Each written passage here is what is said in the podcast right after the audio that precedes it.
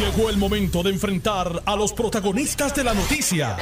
Esto es el podcast de En Caliente con Carmen Jovet. La única persona en Puerto Rico que vive enamorada de los lunes.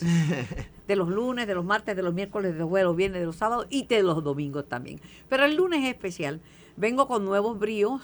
Me encanta vestirme de color, de, de- de energía.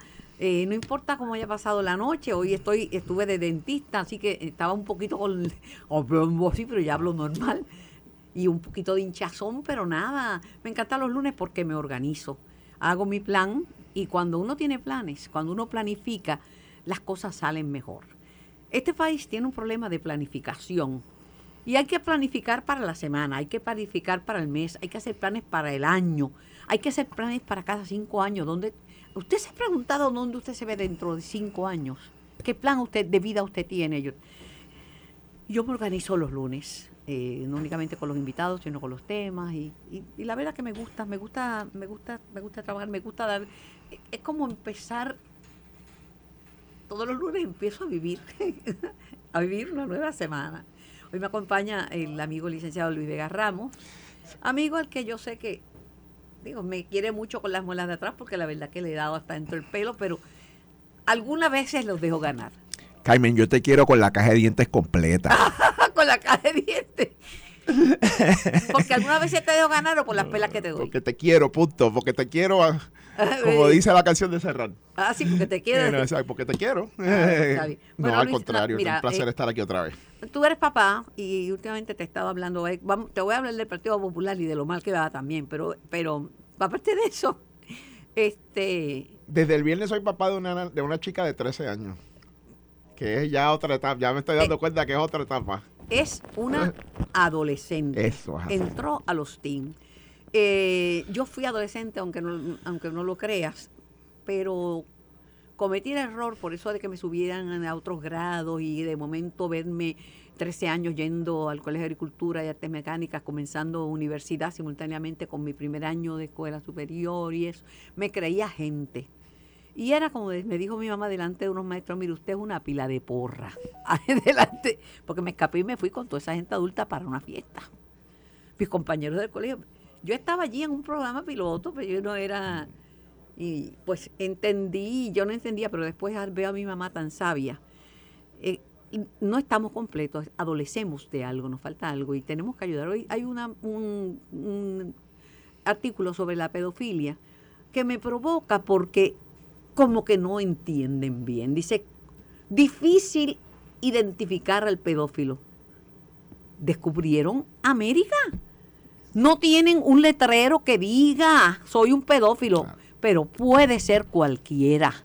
El padre biológico o el padrastro, el abuelo materno o el paterno, el hermano mayor, el tío, el vecino, el líder de la tropa de niños o niñas escuchas, puede ser el sacerdote o el ministro, puede ser cualquiera. Lo que tienes que hacer como papá es dialogar sobre estos temas que a nosotros nos, nos resultan incómodos porque uno no habla de sexualidad. Ahora yo, mis hijos dicen, "Ay, ahora es un mame y ahora es que tú debías tener nene porque con nosotros era de otra manera. Mucho regaño, mucha, mu- pero hay que hablar con ellos sobre, no tiene, como no tienen un letrero, las conductas que no de- tienen que aceptar. Empoderar a tu niña y a ustedes amigos, empoderen sus hijos. Ah, antes eran las nenas. Mi mamá me decía, no te querías, ¿sabes por qué te regañé y por qué te, te, te, te hice quedar mal delante de ese grupo? Porque los hombres tienen malas mañas con las nenas. Y me explicó algunas de las malas mañas de una manera muy... Pero era con las nenas y con los nenes. Y eso lo hemos aprendido con el tiempo, que también son víctimas de esto. Y me aprendí a, aprendí, a- aprendí a cuidarme. Claro, seguía siendo un adolescente y seguí cometiendo errores, aunque estuviera en universidad, porque era... No, te- no pasé esa etapa, ¿no? Tu nena y todas las nenas y todos los nenes, lo que hay que decirle desde chiquito, mire, es inapropiado sentarte en la falda de un hombre o de, de- de- nadie, no te sientes en la falda de nadie. Número dos, hay conducta inapropiada. No tienes que andar besando ni, mira, dar un besito a fulano. No. No tienes que estar besando a nadie. A tu mamá, a tu papá, a tus hermanitos, pero de saludar, hola, ¿qué tal? Le das la mano, aunque sea un niño o una niña. Eh, no tengas secretos. No aceptes cosas. A mí me decían, no aceptes dulce, porque antes la idea de los pedófilos, bendito, de mi, mi madre que en paz descanse, era, siempre tienen dulce en los bolsillos para darse a los nenes y conquistarlos. Hay diferentes tipos de dulces, a veces son invitaciones, a veces son regalos, a veces son, a veces son dulces, ¿verdad? A veces un trato, ay, a ti te entienden en tu casa, o tu mamá es de, esas mamás terribles y tu papá.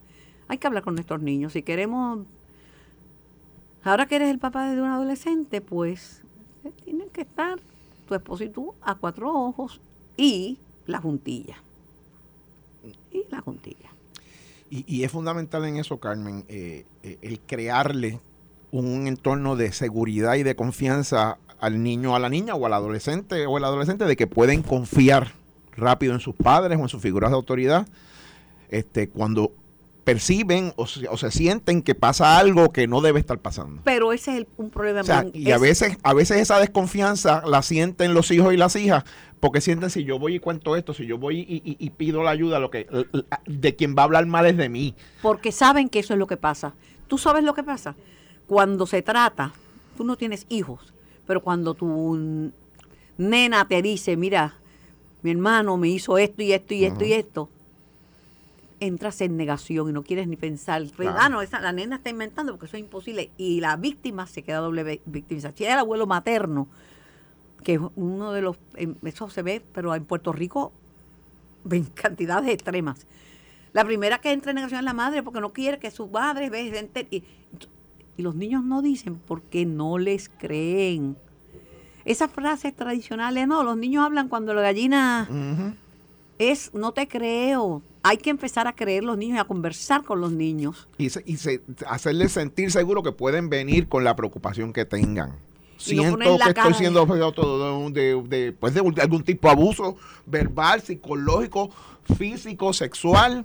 O sea, O si Y te sientes mal por algo, sí, por lo que tam- sea. Claro, también. La- son, es muy, vivimos en mundos difíciles, entonces... me pasó esto, me sentí incómoda porque percibí esta cosa, lo que fuera, o sentí que me... Y reglas, y reglas, Luis Vega Ramos, amigos, reglas. Yo tenía reglas, tenía varias reglas, las que me imponía mi mamá y la regla de la maestra que me metía reglas. Y si me quejaba, mi, mi mamá iba para que me metiera otro por quejona. Una vez, reglas, porque si tú dejas a los muchachos me- de- sin reglas, ahora- los está criando la internet, y la internet es un foco para, para el abuso, para, la para los pedófilos, es, presta. es- es fatal, es fatal. Mira, yo me, me- siempre me gustó el teatro desde chiquita y tenía un maestro de teatro que me metí, me metía en todo, me impulsaba en todo, Pedro Ojeda, que en paz descanse. Y iban a filmar una película en La Parguera y me dijo, tú puedes hacer, habla con tu mamá para que vayas a La Parguera y te coges unos días de escuela y tú, es un papelito pequeño, pero para que tú conozcas el ambiente del cine. Yo no hablé con mi mamá porque me iba a decir que no. Y me iba a decir, me iba a decir, tu papá no está aquí, tu papá viene el domingo. No, o sea, permiso no iba a dar. Yo escribí una cartita y la firmé. Carmen Estella de la escuela. Y de la carta, mire, es que no me siento bien, que estaba, mi mamá mandó esta carta y este y lo otro. La maestra sabía que yo estaba mi- mintiendo, que- porque lo, es que los muchachos se creen que se hace todo. Mira, la pagué con sangre. Me, de- me dejaron ir a un día o un par de días de, para esa filmación. Se hicieron tres películas. Me acuerdo que Ralphie Rodríguez era un- uno de que después tuve en la industria de la radiodifusión, era uno de los actores. Miriam Colón estaba en una de las películas que estuve. Me dieron una, me, me dice, no, no es por, no es porque no vayas que te estoy dando esta paliza, por una paliza de chancletazo. Es por mentirosa. Porque escribiste y firmaste con mi nombre. Mentiste. Muchacho, cualquier cosa menos mentir ahora. Menos mentir. menos mentir. Pero tienes que... Bienvenido a la paternidad responsable de un adolescente. No es fácil. Y en las nenas y las mujeres pues nos gobiernan las hormonas. Esos cambios hormonales que nos hacen convertirnos en mujer también tienen su efecto. Este, a veces estamos más alegres, estamos hay que hay somos diferentes, somos diferentes y pero la- los hijos no se crían solos. Así es. Esa es la responsabilidad que hay que asumir. Bueno, hay dos temas. El Partido Popular llenó la vacante que dejó ese prócer, Orlando Aponte, que defendió este Connie Varela en este programa. Dice que ese es un hombre bueno, inteligente, trabajador, buen padre. Yo le dije, yo te admiro porque eres un amigo bueno, pero un hombre que amenaza a una mujer con una pistola delante de sus hijos no es un buen padre. Pero, y un hombre que no le dice a su partido político, al que le dé deferencia, al presidente del cuerpo y al secretario de la Cámara, como es deber, tengo un caso en el tribunal, pues, no está muy bien. Y le dije a Coniconi, además, un individuo que dice que su mujer cambió el testimonio, que se retractó cuando lo que ella hizo fue quitar la orden de protección porque la presión, mira, el padre de, tus hijos, no le pongo esa orden de protección, pero después la señora dijo, yo quiero hablar con Tatito Hernández, yo quiero ir allí a la comisión de ética, ahí rápido se acabó el problema.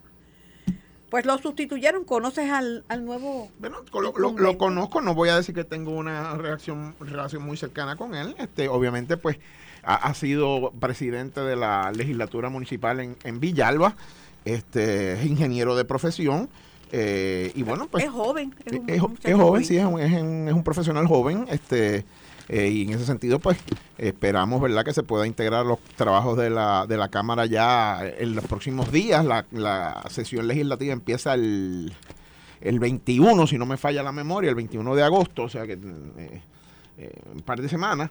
Este, y eso pues me parece a mí que es lo que es la prioridad, que entonces ahora coja los adiestramientos este, eh, que requieren la ley y, ciertamente que se integre ya en este que es básicamente lo que quedan son dos sesiones legislativas, la que corre ahora de agosto a noviembre y la que corre de enero es a... de Villalba y se llama Jesús Hernández. Jesús Hernández. Lo conocen por Chu.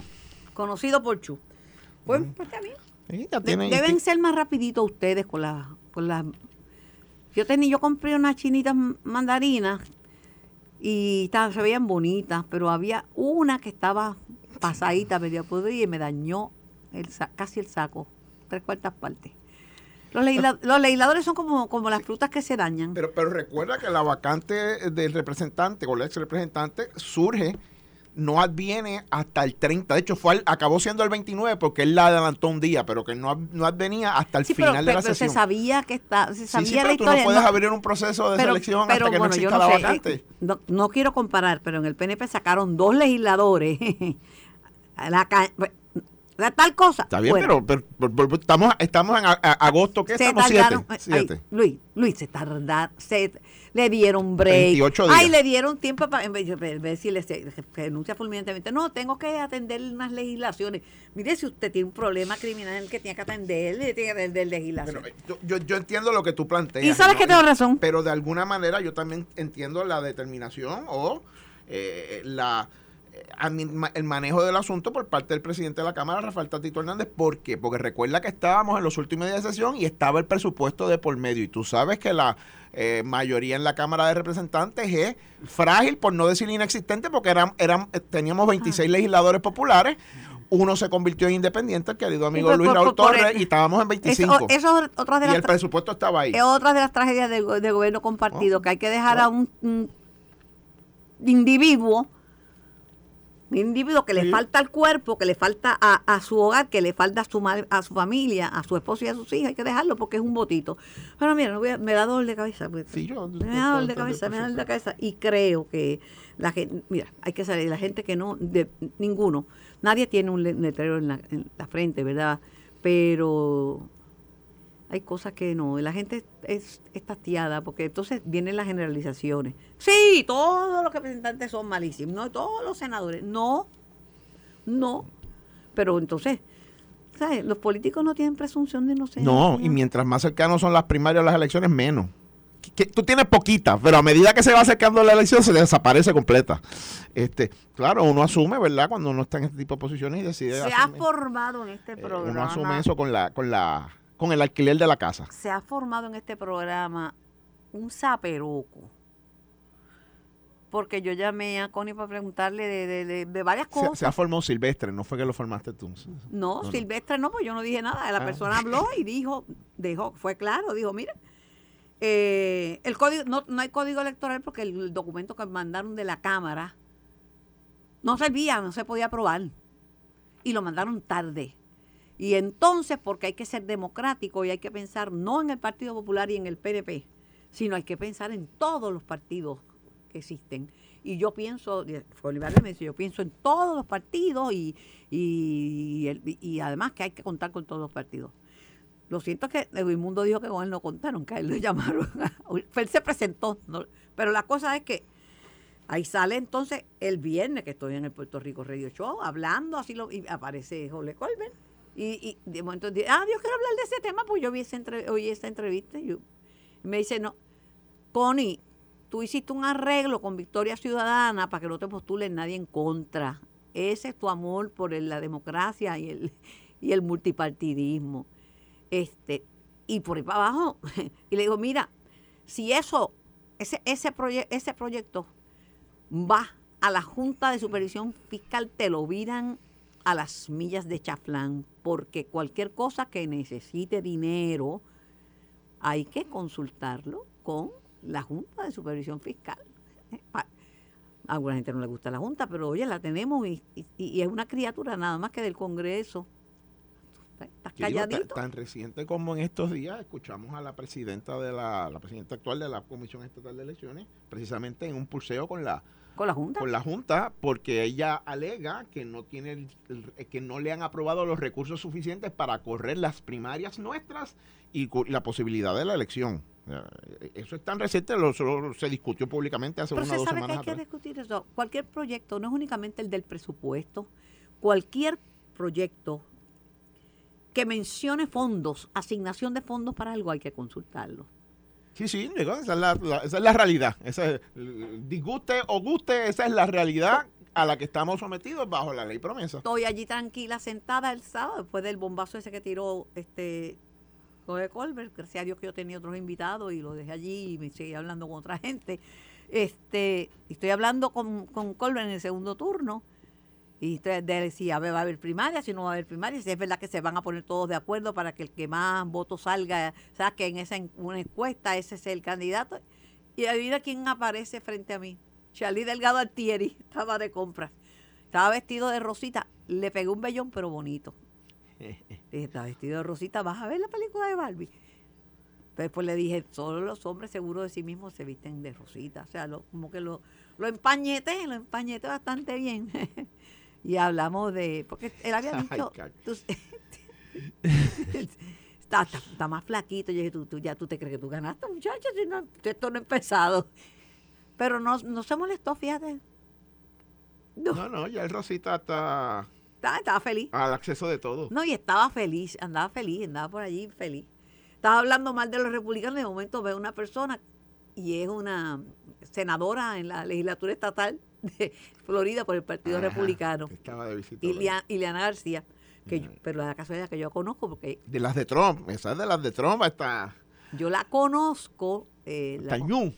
la conozco hace muchos años porque ella es la mamá del hijo de Víctor Manuel y yo le hice un programa porque ella necesitaba apoyo y, y me quedó lo más bien el programa, pero que me, me alegro que independientemente es una mujer eh, que está en la legislatura, pero estuvo el programa de lo más variado. Pero tú crees que va a haber primaria o van a buscar la manera de que no haya que hacer una primaria en el Partido Popular Democrático? Hablo con el ex secretario general y ex legislador Luis Vega Ramos. Digo, prime- pr- primero yo, y yo pues te lo, te lo comenté hace unas semanas atrás, precisamente a raíz del anuncio que hace y las declaraciones que hizo Charlie Delgado hace unas semanas atrás. Yo creo que primero nosotros le tenemos que perder el miedo a, a las primarias. Y el problema no es la primaria, el problema es qué hacemos. El problema es qué hacemos antes, durante y después de la primaria. Cómo llevamos la fiesta y después cómo, una vez que se da el conteo de votos y en este caso los Alex, con populares permiso. tomamos decisión, pues entonces llevamos la el resto de la campaña. Me, me dijeron que tú tienes boletos para la obra de Yulín. Este, porque, porque creo que Vega Ramos quiere ir. Yo, yo contaba con los que nos iba a traer Luis. Luis, ¿tú no trajiste boletos para esa obra? Porque me tienen que explicar el vellón porque esto no, está... no, no, no. Una Una obra, obra una que va a obra. hacer con Wilda Rodríguez. Ah, con en Wilmer, el sí, Bellas sí, Artes sí, de Cagua. sí, Ah, ah, yo- mi- a mí me dijeron que tú tenías, Yo- que yo Alejandro visto, te... He, he visto a Wilda por las redes Ajá. promocionarla. Pero ella es artística, ella baila bien, mira, cuando en la fiesta esa, ella bailaba y tenía un swing. Ajá. Ella, no- ella, ella no es médico, ni ingeniero, ni abogado, pero tiene un swing. Muy bien. Con- no, pero tú no tienes boleto, ¿verdad? Yo no los tengo todavía así. Pero vas a ir, vas a ir a Ah. verla. Yo, con- yo con Willy y con Julín tengo una, una muy buena amistad y cualquier embeleco que ellas pongan en escena, pues eh, tengo, Claro. tendré curiosidad para... A Wilda yo la conozco desde, fue la- de las primeras personas que yo conocí en la Universidad de Puerto Rico y la tengo, aparte que la, la quiero muchísimo, la tengo en altísima estima a ella, Graciela. Yulín a veces como que es chévere y a veces como se pone pesadita, pero, La- pero leve, pero La- las leve. Cármenes, las Cármenes son terribles. Algunas. Ese es punto Luis Vega. Punto para Luis Vega ahora. Esa me la gané yo. Ay, ok, gana yo- Déjame ganar aunque sea Ok, una. ganaste esa. Pero ya no se hace llamar Carmen, se llama Yulín. Así es. A mí, no, a, a mí cuando dicen Carmen, dicen Carmen Joven. Cuando dicen este Carmen, no dicen Cruz, dicen Yulín. No, no. No, pero nada, que este, está muy bien que lo Pues Muy hagan. bien, seguro. Entonces están hablando de papeletas ideales. Una papeleta a la gobernación Juan Dalmau con Alexandra Lúgaro. Pero como para la gobernación se va a votar más que por uno. No, con ella como comisionada Ah, residente, como comisionada la papeleta. residente, ahora sí. Lo que pasa es que Juan había dicho eso, que era él el que iba a seleccionarlo. Entonces ella cerró el comité de campaña. Yo no sé si no tiene más planes, pero ella es una fuerza de la naturaleza. Yo, ¿verdad? No sé cuál es el estatus de su comité de campaña. No sé si ella va a estar disponible o no para una aspiración política. Lo que sí es público es que varios funcionarios del PIB han dicho que ellos van, que su, que ellos tienen el plan de nominar candidatos a comisionados residentes por el PIB, o sea, como lo Eh, va a hacer el Partido Popular. Eso, como lo eso es lo que yo eh, dijeron. Bueno, es lo que han dicho públicamente. Y, de- ¿verdad? y la única candidatura que suena en Victoria Ciudadana, la única, es la de Man- Manuel Natal para la San Juan, porque, porque no. Yo creo que los esfuerzos van a estar eh, encaminados a ayudar a Manuel a llegar a la alcaldía de San Juan. Pero a, a- a mí, y también lo he comentado, obviamente yo no tengo ninguna información sobre por dónde van esos procesos, pero a mí cada día me es más aparente que cualquier posible unión va a ser de dos figuras políticas y no de dos partidos completos, ¿verdad? Yo creo que cada uno va a correr con su plancha legislativa, con su plancha municipal, con su candidato a la comisaría o candidata a la comisaría residente, este, porque una cosa es hablar de unos procesos y otra cosa es cuando de verdad, de verdad hay que armarlo. Y entonces el problema, y lo hemos comentado aquí, es que si tú fueras a hacer una alianza dentro del entorno legal electoral de Puerto Rico, una de esas dos entidades tiene que fundirse en la otra. Pero no he terminado, porque el PNP no se queda atrás. Esa está, esa estar buena. Eh, eh, Taquillas para esa, ¿tú tienes para la del PNP? No, pero yo consigo, Ah, yo pues está llamo, yo llamo. Esa me da, me da. Ahorita, bueno, yo ahorita tengo un invitado PNP, yo le voy a pedir, no sé, porque él también aspira, si él me dijo a mí que si no se postulaba Jennifer, él se hacía disponible y es una persona seria, trabajadora y muy inteligente, que es William Villafañe. Tipo, bien serio, bien inteligente y bien trabajador. Eh, dicen que Rosselló es la línea para la comisaría residente, que dijo- pero lo dice su esposa, que hicieron encuesta y que se gana todo el mundo. Es una figura polémica, pero es una figura carismática, eso no se le puede, Tiene, se le tiene puede un, negar. tiene un arraigo en la base del PNP. Si eso, se- si eso es justificado o no, son otros 20 pesos. Pero la- pri- primero, y aquí tú y yo estamos para hacer análisis y comentarios de la realidad. La realidad es que el, el doctor Ricardo Rosselló tiene un sector de la, de la base del PNP eh, eh, muy fuerte eh, eh, a, a su apoyo, como tiene un sector grandísimo del país eh, muy en su contra, ¿verdad? Es una figura polarizante. Al interior del PNP puede tener un gran arraigo Pero las y una gran las fortaleza primarias, las primarias son de los al partidos. resto. Sí, sí, la pregunta es, el PNP, ahora no digo yo, Pierluisi, aunque la posible candidatura de Ricardo Rosselló, por lo bajo se rumora que es una candidatura en tándem, en, en- en- en pareja, como la lucha libre con, con la de Pedro Pierluisi a la reelección como gobernador, un poco para este no dejarle entrar a Jennifer a la candidatura a la gobernación y cerrarle y cerrarle la, la puerta de escape Pero- a la de Washington. Bueno, no es menos cierto que Rosselló, Ricardo Rosselló, se postuló writing para la delegación y fue el que más postuló, que eso es difícil, es difícil. Y además, que tú habrás dicho que esos eh, los chats son este feos, vulgares, este inmaduros y tal, pero que- delito no le han no le han imputado ningún delito y no le han investigado por ningún delito.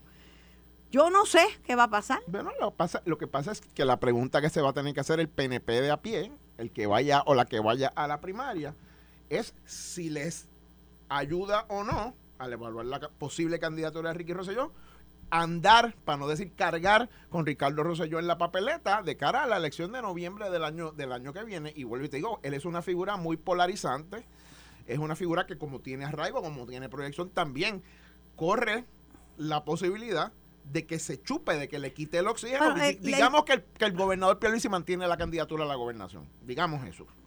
Eh, eh, eh, eh, la visibilidad la puede acabar teniendo mu- mucho más Ricky Rosselló, porque como te digo, es una figura tan polarizante. Yo, a mí me molesta gente que quiere hablar en nombre del pueblo de Puerto Rico. Yo no, no puedo hablar en nombre del pueblo de Puerto Rico. El pueblo de Puerto Rico está compuesto por mucha gente que piensa distinto. Yo pienso que aquí la gente olvida y perdona bien rápido, creo. Porque, por ejemplo, Aníbal Acevedo Villas fue acusado, estuvo acusado criminalmente. Hay un proceso donde muchas personas fueron presas. Él no fue, él, él salió no Fue culpable. de los cargos, sí. Y eh, eh, él y Luis Inclán con una defensa extraordinaria que no, no tuvieron, ¿verdad? Lo son, una defensa, pero y que costó, además que se quedó en la gobernación, que eso también es un empuje, porque cuando tú tienes un cargo electivo, no fue como los al- alcaldes querían que renunciara y él le dijo, no, no, no, yo me quedo. Y hoy día es analista y recibe... Ahí te lo dejo porque si creías que tú me Bueno, ganabas todas, Ya estaremos por ver primero la disponibilidad real del, del- de Sí, Ricardo Rosselló, aunque nadie se puede llamar a engaño. E- Ese tuit, ese comentario en las redes de su esposa, eh, este, no pasa por accidente, no pasa por casualidad, ni pasa por error este, de acción o de omisión. Y los Ahí- líderes políticos que ahí tienen hay a su- algo corriendo. los esto es histórico, desde la historia de la humanidad, desde de, de- de Cleopa- Cleopatra para acá con Marco Antonio, Marco Antonio. Te digo, eh, los líderes que tienen una mujer que crea en, en ellos y que los apoyan, están, mejor parados que Mira, de los yo, líderes. creo- yo veo unas cosas ya con bastante certeza. Primero, en el PNP va a haber primaria para la gobernación y para Washington. Las va a haber las dos.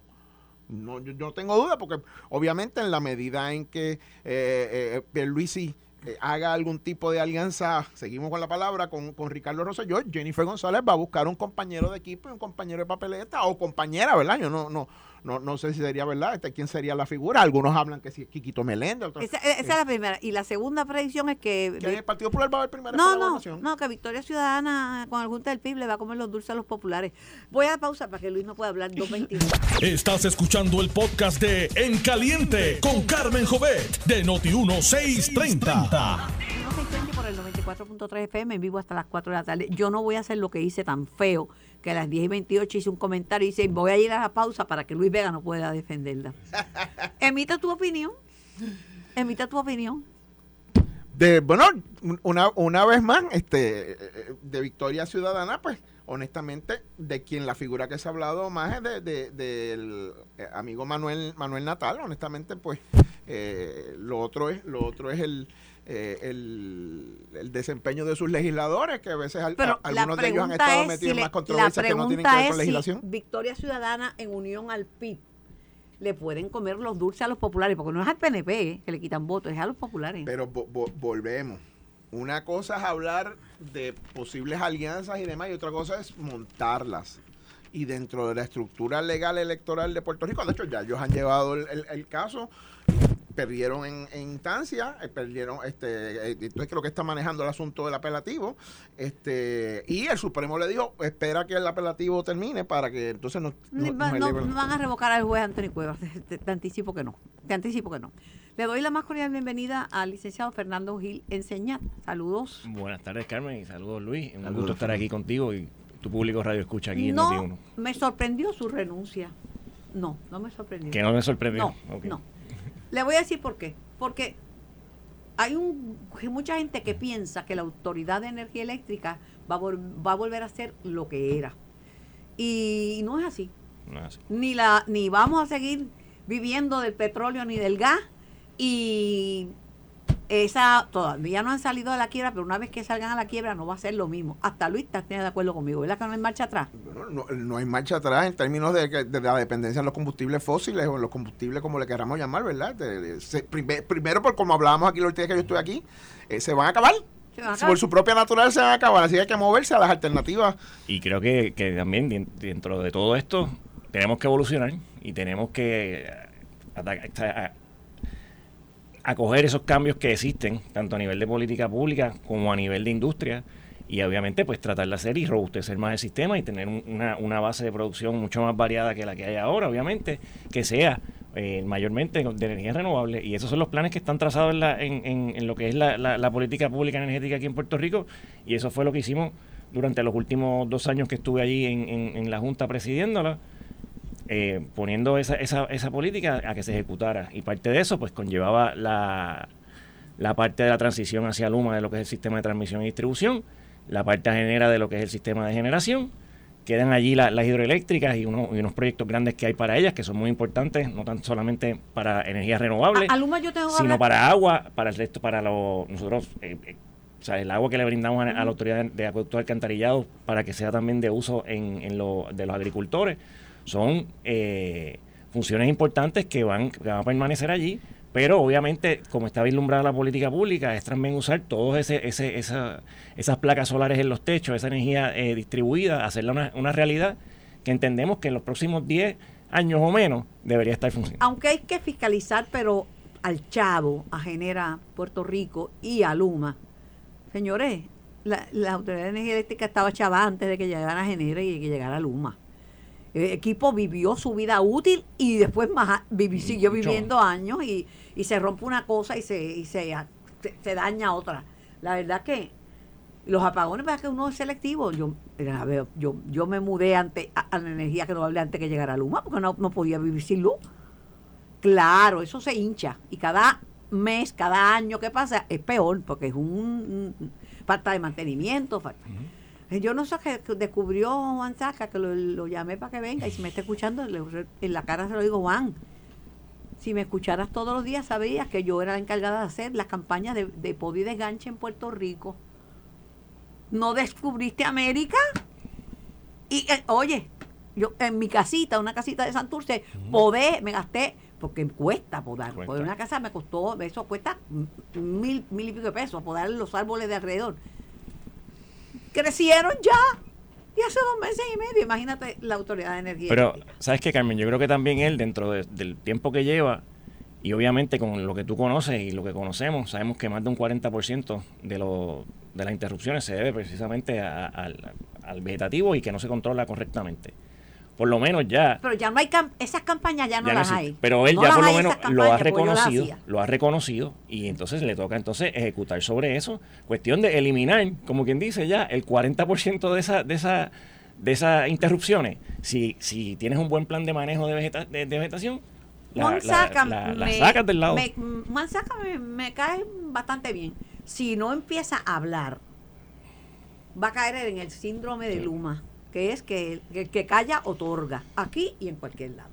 Pregunto, ¿alguna razón especial te llevó a, Sí, mi familia, mis hijos, eh, una razón totalmente personal y, de, y profesional también. Yo me dedico a la práctica privada, necesito dedicarle mucho más a la, a la práctica privada y el tiempo que le dedicaba a esta parte de... ¿Ya tienes hijos que pronto van a ir a la universidad? Tengo un hijo que tiene 11 años y ah, otro que cumple 5 eh, la semana que viene. Son chiquitos todavía. Eh, tengo que planificarme dentro de eso también. Es algo que pues ya habíamos entregado, como quien dice, la parte de generación, habíamos hecho la transición ejecutando esa política pública yo sinceramente pues venía también de servir eh, durante el 2017 al 2020, anteriormente cuando Luis Fortuño también había servido en, la, Administración de Vivienda Pública. Y es una parte también que me dan, que me, que me criaron así, como tú conoces, mi papá fue servidor público por más de 30 años.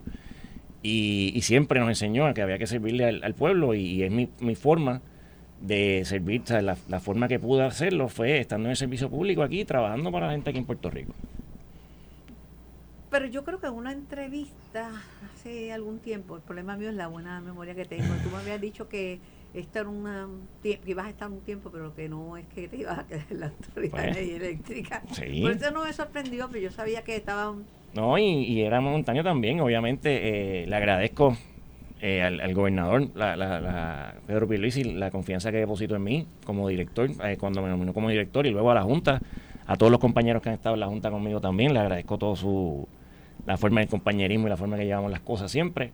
Eh, pero la realidad, Carmen, era que algo que sentía que tenía que hacer. Lo estaba pensando desde diciembre, aunque no lo crea.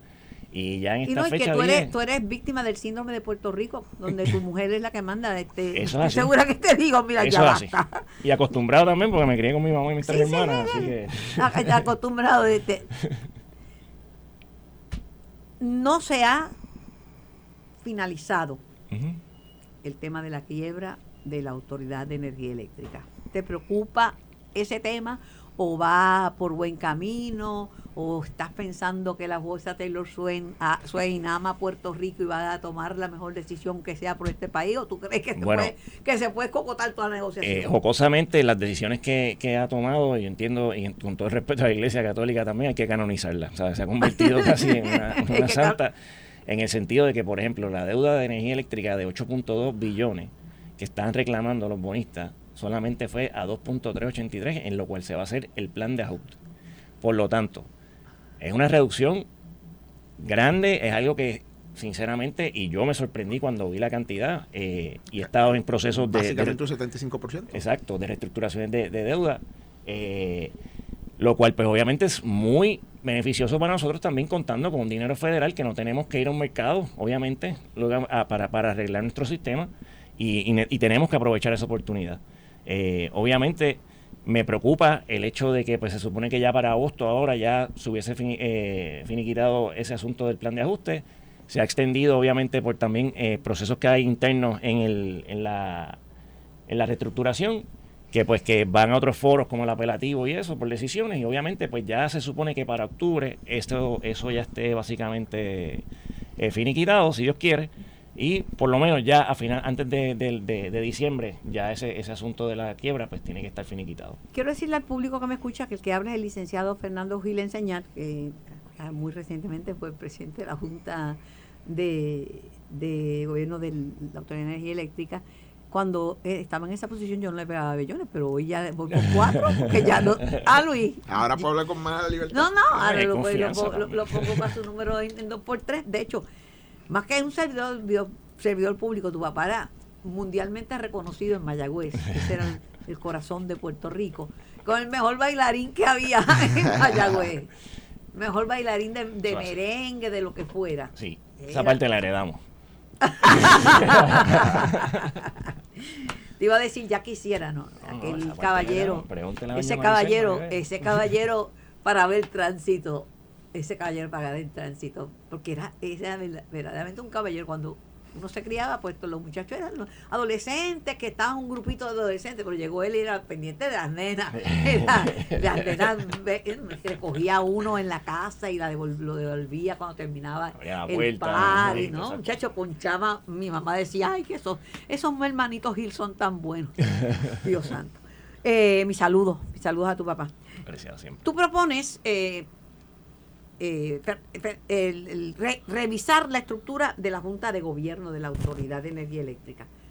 ¿Qué cambios estructurales tú harías? obviamente, luego de todas estas transiciones que se han efectuado, entiendo yo, y fue una pregunta que, que respondía un periodista durante el fin de semana, en el sentido de que me dice, como que si tú fueras a cambiar algo, ¿qué, qué cambiarías dentro de ello? Le digo, mira, la estructura ahora mismo, entiendo yo, que no responde a los mejores intereses eh, de la autoridad, en el sentido de que la autoridad, muchas de las funciones que tenía, ya no las, las tiene que, que No, hacer. ya, ahora ahora es general Luma. Entonces, y, lo, y, me, y, y me circunscribo precisamente, por ejemplo, nosotros por ley tenemos que escoger tres, eh, el gobernador tiene que, que nombrar eh, tres directores independientes que se hacen a través de un proceso de una firma que se dedica básicamente a cazar talentos o, o un headhunter firm y, y nos trae los talentos y se le presentan al gobernador para que eso del gobernador escoja tres eh, directores independientes que entonces tiene que presentar ante el Senado y obviamente pues después tienen un término eh, de cinco y cuatro años en la, en la Junta.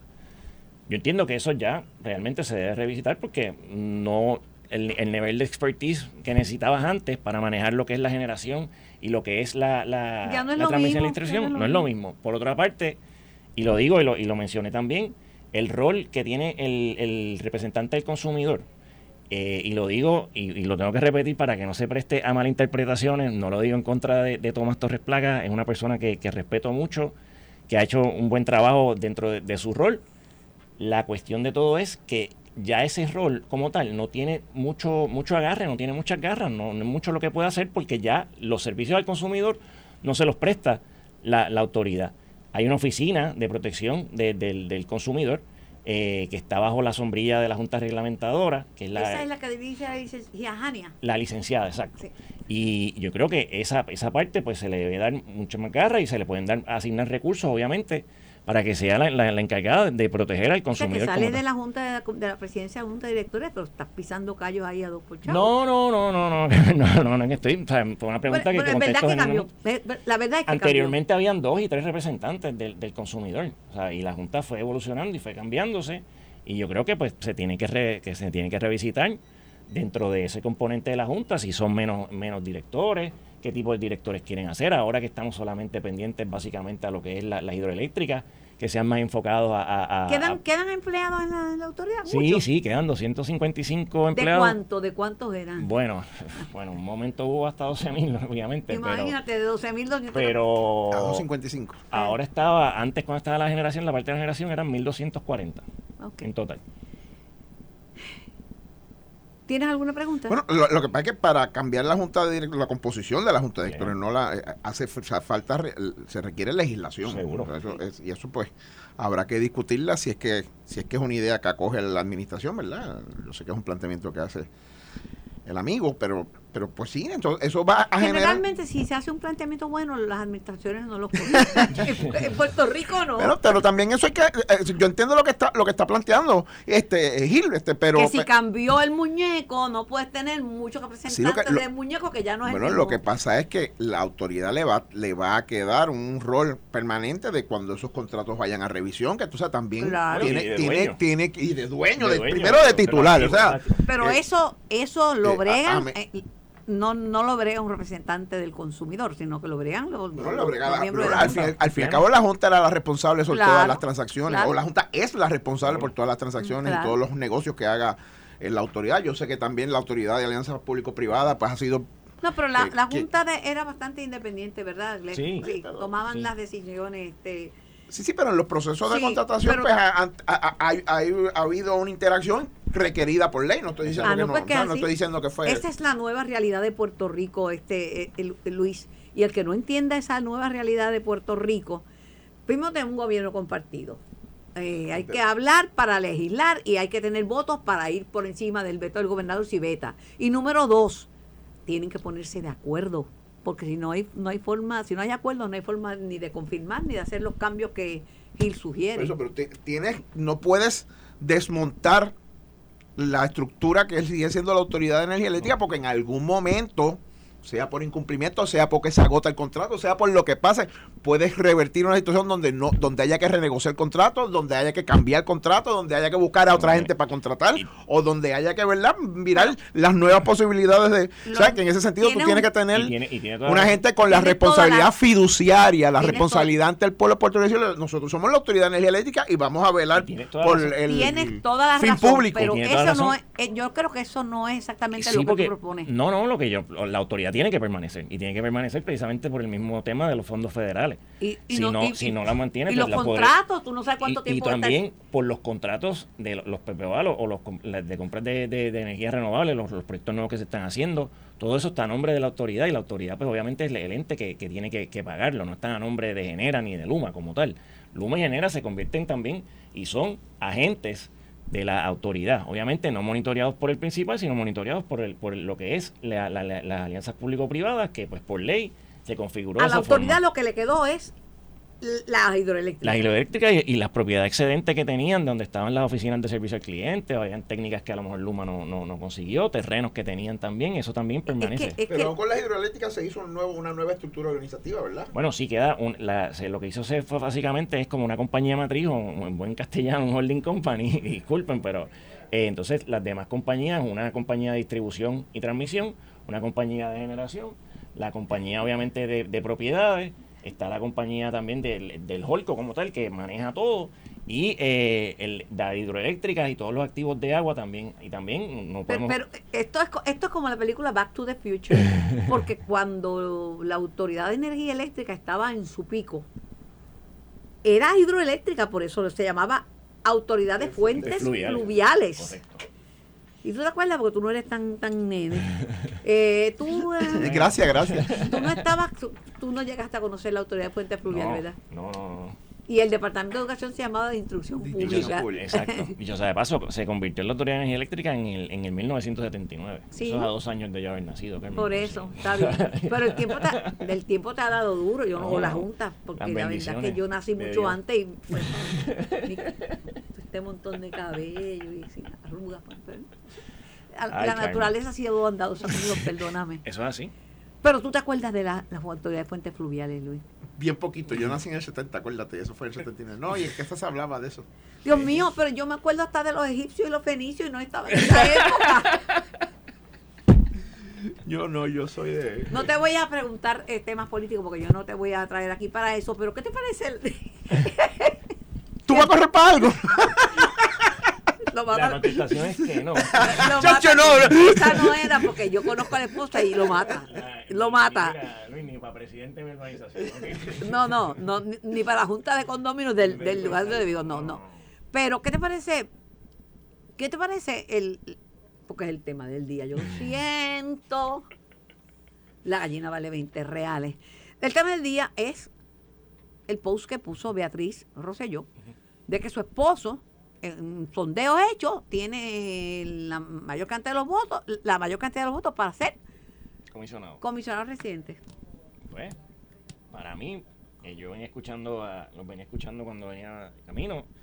eh, lo primero es como que si, y lo digo honestamente, abiertamente, si él va a tomar esa decisión, lo primero que tiene que hacer es mudarse a Puerto Rico. Sin lugar a dudas. Eso sí, ahí sí, ahí sí tiene que hacerlo. eh, eh, ahí me- Porque ahí- no, ahí- esto de. Esa No puede seguir, porque esa- no puede eh, seguir con do- domicilio fugitivo, domicilio Eh, esa- inexistente. Esa, me, me ganó porque eso es. Y, y tiene que ley. obviamente considerar eso eh, dentro de, de su realidad actual, dentro de su futuro, si es lo que quiere para sus hijos, son decisiones bien difíciles que tiene que tomar él con su familia. Y obviamente eh, mi apoyo siempre lo ha tenido y si decide aspirar a, a comisionado residente porque la primaria finalmente se da eh, como se vislumbra que se va a dar, pues tendrá mi apoyo también porque Mira, un PNP que, que... dice que la primaria se vislumbra que se va a dar, tú sabes que no dice no, todavía es muy temprano, estoy muy prematuro por ver un hombre que me dice. Por ahí la unos que están diciendo, si es que hay primaria Ay, finalmente, no, no, este no. este no. No, como se vislumbra, yo creo que todo Por el eso mundo- yo- yo, creo que el que, el que el que no quiera ver esto también, pues está, está, está un poquito ciego, pero yo creo que es la realidad. Y es lo que se está planteando y es de la forma que se están comportando. Pues Tú, tú no sirves para si- gobierno. Si huele, si- Eso tú no- eh, perdóname, tú eres bueno, bueno, tú eres un Gracias. gran abogado, pero tú no sirves para gobierno porque Bueno. gente que diga la verdad, eso no cualifica.